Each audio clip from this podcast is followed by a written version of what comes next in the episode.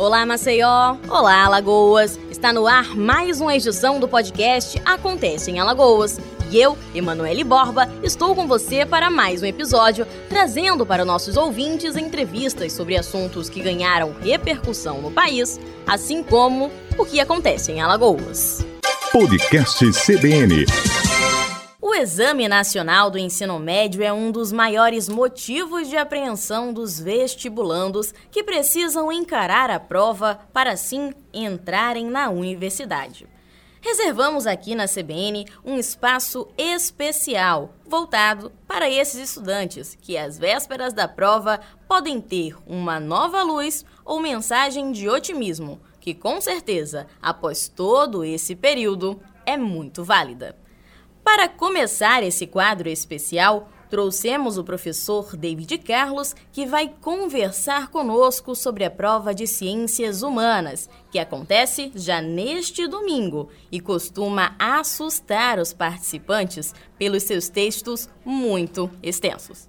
Professor, seja bem-vindo. Já agradecemos a sua participação e agora, que a prova está bem aí, batendo na porta, eu te pergunto: como foi ensinar, trabalhar, conversar sobre o Enem com os seus alunos de forma remota? Bom dia, Manu. Bom dia a todos os ouvintes da CBN. De fato, 2020 foi um ano atípico, inesperado em todos os momentos, em todas as circunstâncias de vida. E com certeza para a forma né, de natural que a gente estava acostumado a ter aula, uma um novo desafio, né? A gente sai da realidade dos quadros, da sala, do espaço físico, para ficar, às vezes, em silêncio diante de bolinhas, a depender do tipo de plataforma que a gente estava tendo as aulas, né? É, foi um tanto quanto difícil, mas tenho certeza que os alunos que vinham no ritmo, né, eles vinham sempre nessa, nessa vontade do sonho do ensino superior. Tenho certeza que foi válido e a gente conseguiu chegar até aqui com, com muito êxito. Né? Eles conseguiram retirar as dúvidas. É, hoje, hoje, de fato, pelo, desenvolvimento tecnológico que a gente tem, o WhatsApp foi uma ferramenta muito importante no auxílio de ter em tempo real as dúvidas sendo tiradas por mensagens de texto, mensagens de áudio. Mas dar foi um desafio, dar aulas dessa forma foi um desafio que com certeza meus colegas e os alunos conseguiram superar. Hoje, então, falando sobre temas, dicas e aqueles assuntos que merecem mais atenção, eu quero saber se tem algum toque para otimizar o tempo nessa prova que existe tanta atenção e agilidade. Na área de ciências humanas, então, professor, alguma matéria, inclusive, é mais temida pelos estudantes de acordo aí com os seus anos de carreira? Nesses anos, ao todo nove anos lecionando, voltados exatamente para o Exame Nacional do Ensino Médio, a gente tem sempre que tem sempre aqueles, aqueles aquelas abordagens, aqueles testes né, de minutagem.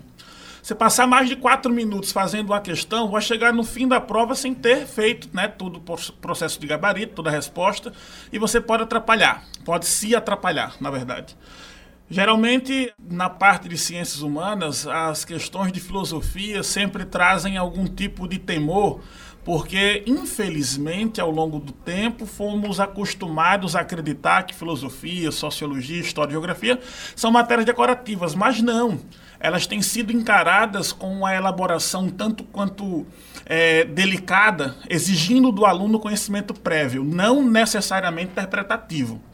Então, você pegar a filosofia, você pegar, por exemplo, uma compreensão de Arthur Schopenhauer, você pegar um Immanuel Kant, porque o Kant tem, tem sido um dos teóricos mais cobrados na prova, e entendê-lo no ensino médio é, é, um pouco difícil, principalmente por conta da escrita. Né? Eu costumo dizer que, para além do, do Kant escrever de forma difícil, a língua, o alemão por si, já também é, um, é, é bem delicado. Então, você pegar uma compreensão do que seria, né, que ele está ali no iluminismo, é, já aqui aproveitando dando uma dica para você revisar Immanuel Kant, porque nos últimos anos ele tem sido cobrado com muita veemência.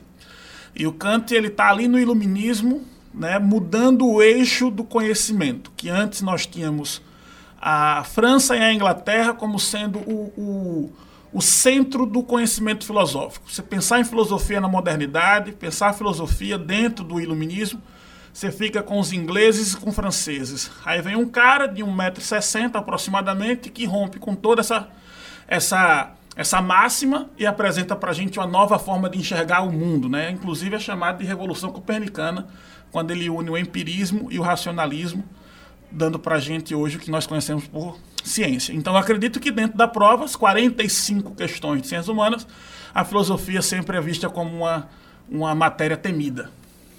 E por falar em temido, vamos tentar destemer. O senhor já deu a dica de iluminismo, que o Emmanuel Kant ele pode aparecer como tem aparecido nas últimas edições. Algum outro assunto ainda dá tempo de revisar, passar um olho, aprender? Eu acho que tá tarde, mas só reler mais uma vez e ter certeza que tá tudo ok na cabeça? Com certeza. Então você aluno, você ouvinte da CBN, fique dentro dessa dica. O período da chamada filosofia medieval é também chamado de filosofia cristã. Então nós temos duas grandes correntes, que é a patrística e a escolástica. E dois nomes que também, com muita recorrência, aparecem dentro da prova. Eu estou falando do Agostinho de Pona e estou falando do Tomás de Aquino. O principal representante da patrística, Agostinho de Pona, recebe influência do pensador clássico Platão, ao nos mostrar a interpretação da teoria das ideias dois tipos de cidade, dois tipos de vivência. A cidade de Deus, fazendo menção clara ao mundo inteligível que Platão apresenta, e a cidade dos homens, fazendo menção ao mundo sensível, o imperfeito, o pecaminoso, chamamos assim.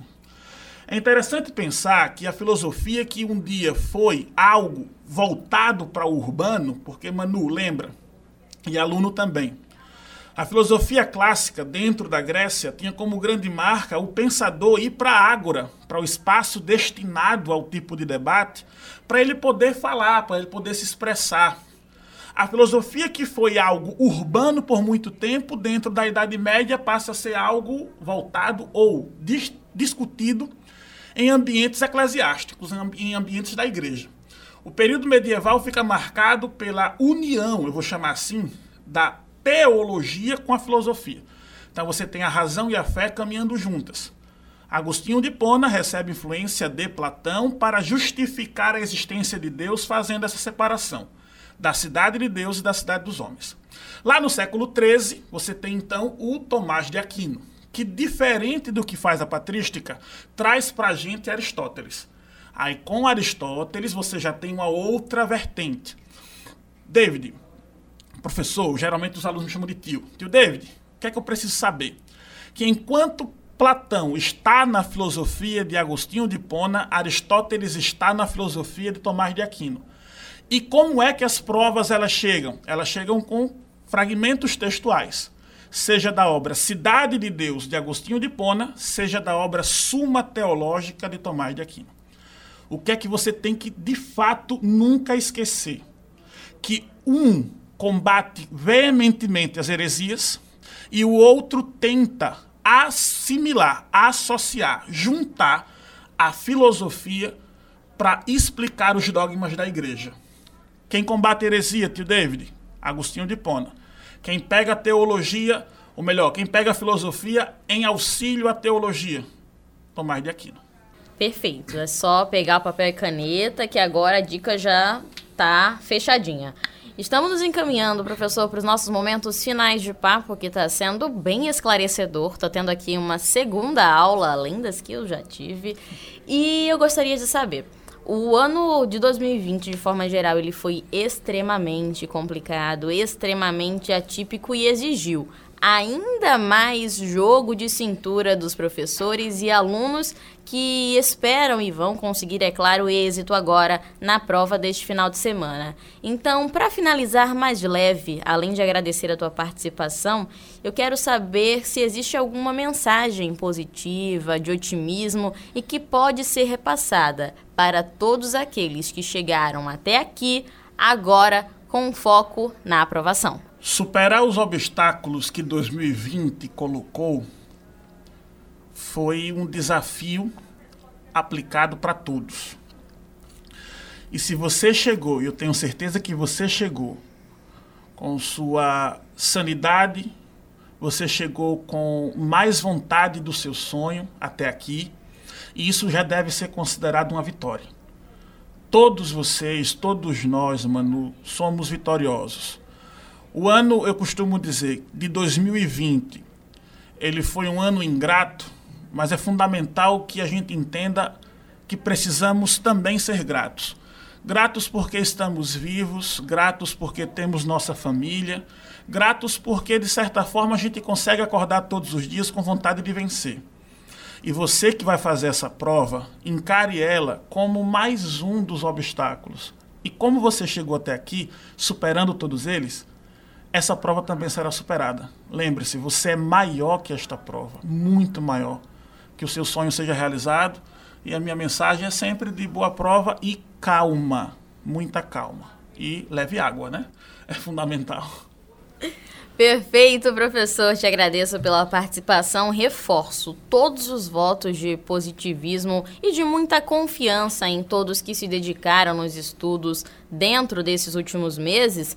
Que o domingo de prova, tanto este quanto o próximo, seja tranquilo e muito feliz ao final das contas. Professor, mais uma vez, muito obrigada pela participação. Podcast CBN.